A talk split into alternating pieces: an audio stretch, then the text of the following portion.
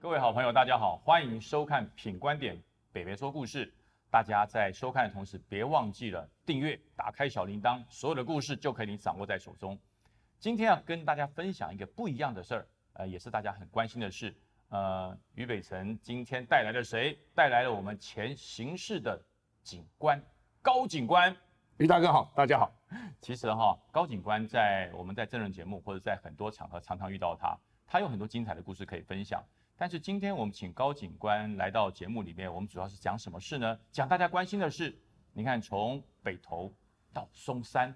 到中山，到底警察杯杯怎么了？这段时间到底警察杯杯发生了什么事？为什么我们认为是这个人民的保姆，人民最能够依赖的警察，最近出了这么多事？哦，有苦衷吗？还是有什么内情？还是有一些不能让人家知道的秘密？没关系，今天北北说故事把这些秘辛给大家一一解密。你只要想知道了，今天收看我们的节目，全部都会知道。我们就从北投事件这个星光大道事件开始，我们让高警官还原现场。以北投来讲的话，我们最近看到有一个枪击的投案分子，那他到北投分局的时候，居然是开着两部进口名车，然后有一群小弟撑着伞，浩浩荡荡的簇走拥走到分局，这个叫投案吗？我不觉得这叫投案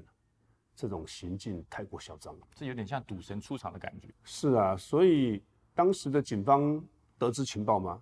或者是当时的警方等他进去了警察局才知才知道他要投案？应该不会吧？因为基本上要投案都会先跟警方联是，系是，所以很多投案的人他会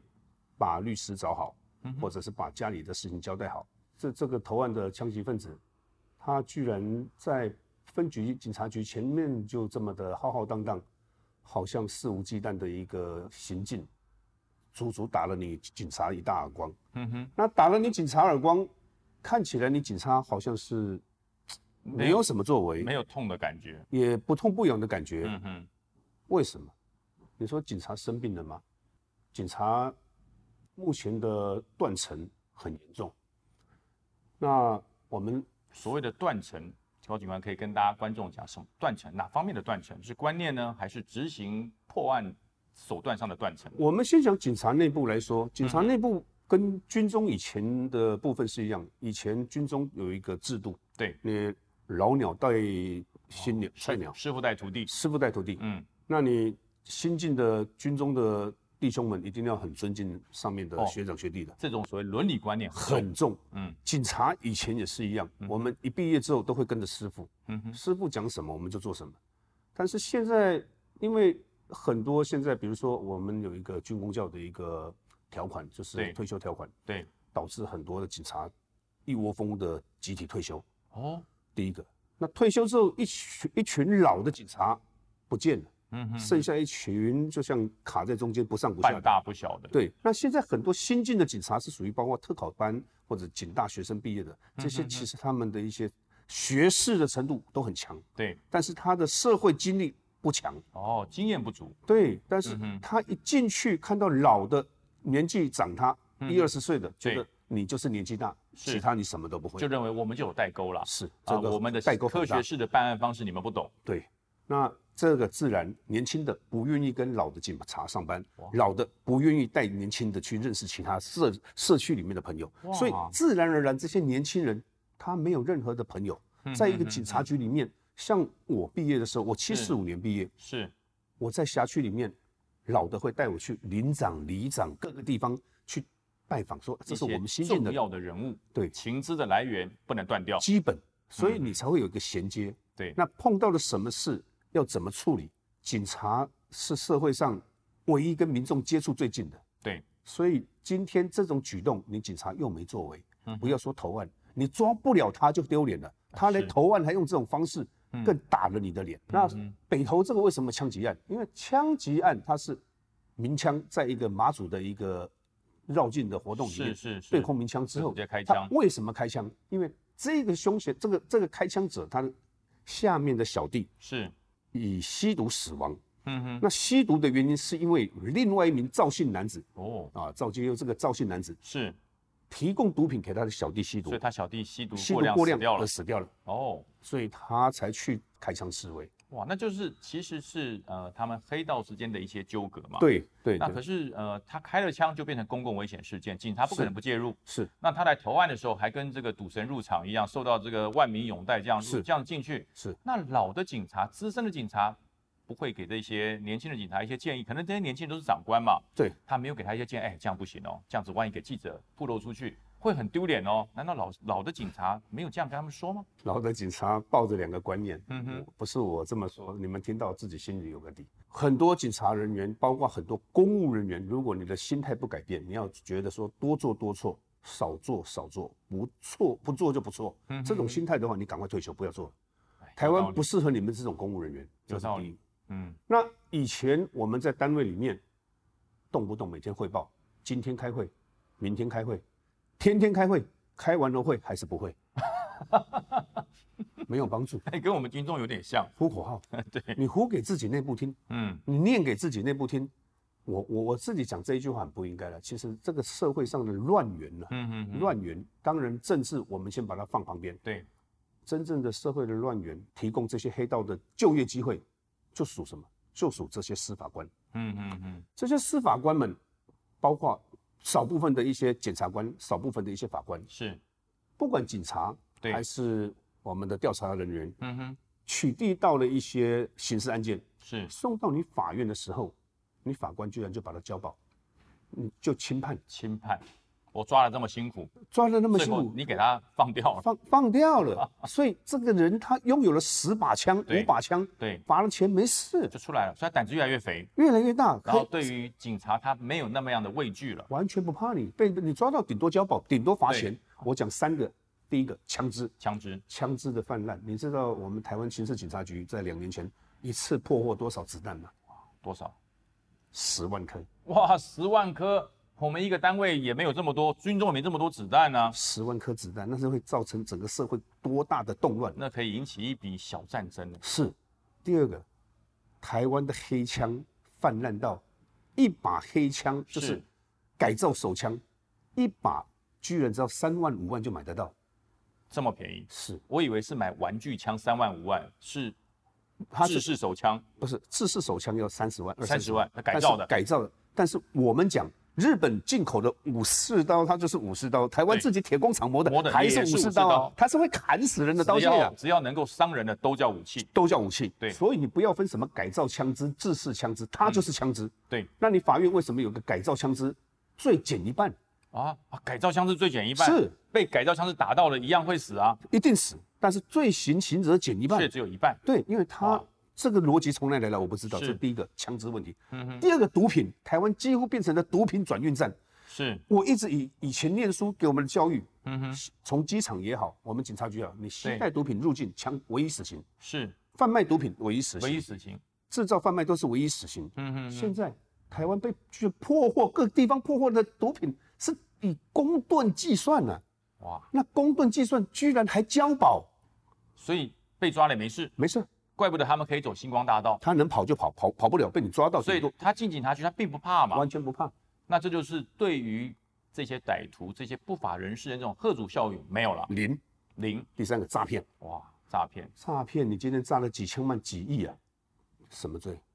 顶多判你一年两年啊嗯嗯嗯，因为诈欺罪不是重罪，不是重罪，七年，他就算你修改了之后，到现在没有人最判到最重的，导致成这些基层的员警、警察，他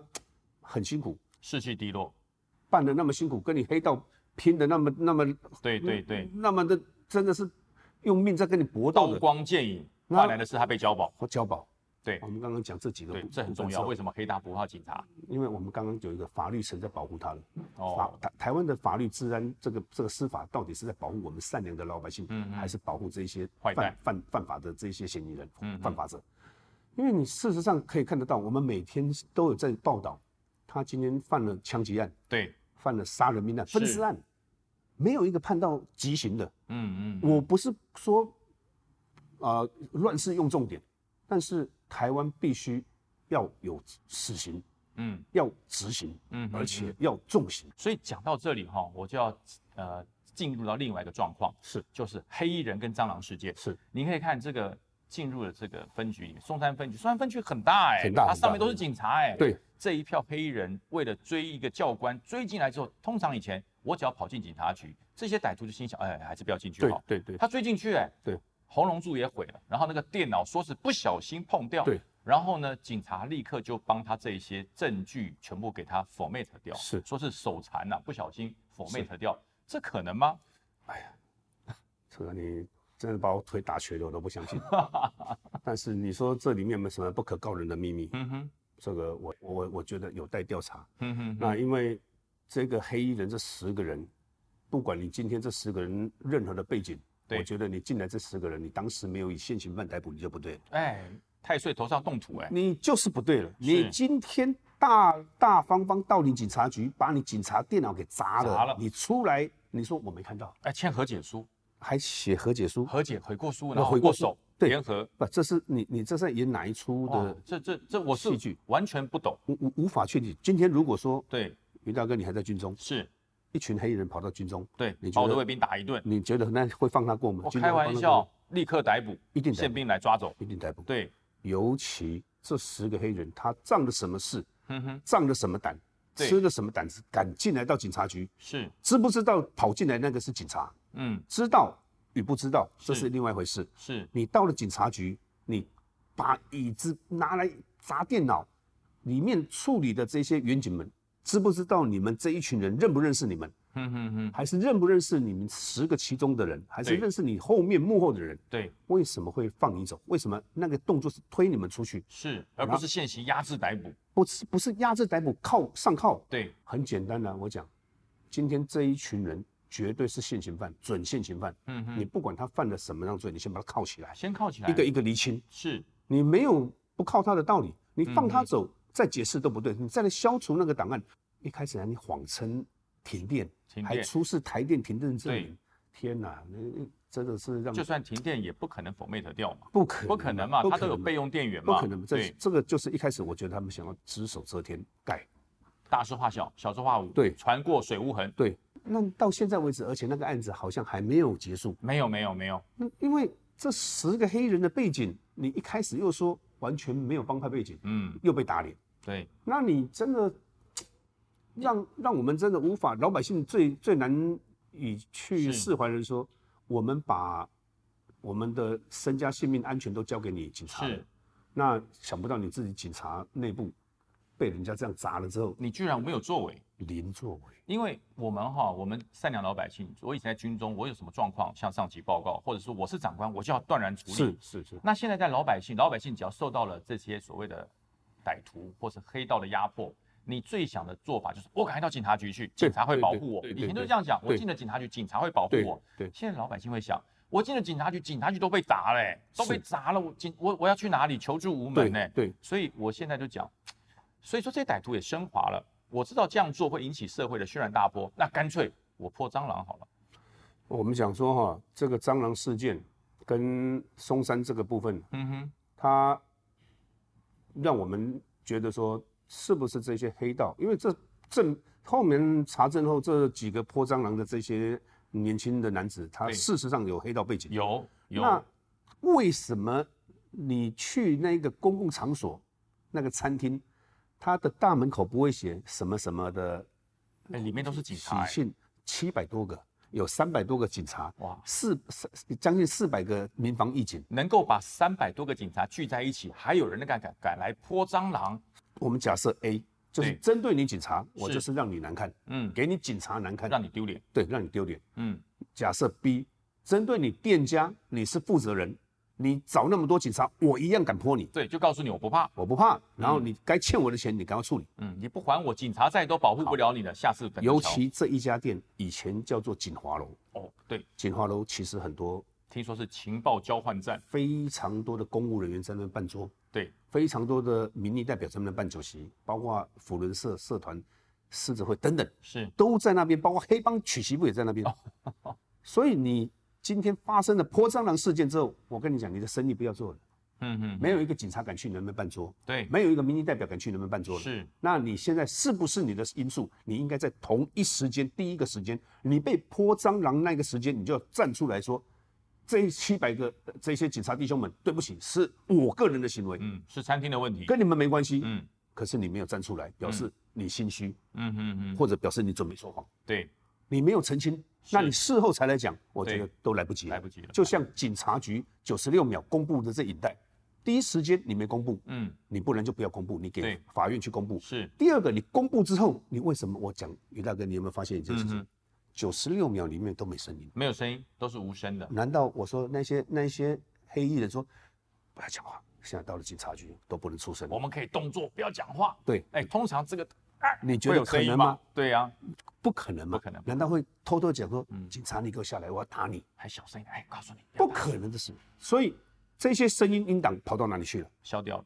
所以因为它里面一定有一些不能让人家听到不声利音，的对，字眼在里面。所以把它给消掉了，那我相信有有可能会还原啦，因为现在的科技一定会还一定原，嗯会还原一。定会还原，那因为现在警察你自己要站得住脚，为什么？你在中立一个对一个老师，大歪哥，你今天把他摔在地上，嗯把他把他上了铐，那个才叫压制，嗯可是那是不对的方式。嗯嗯你今天松山分局是把他勒脖子，这个不叫压制。嗯，应该要压制上铐，对，然后你说很矛盾，你说我没有看到他砸我们的电脑，嗯那你去勒他脖子干嘛？哎，对，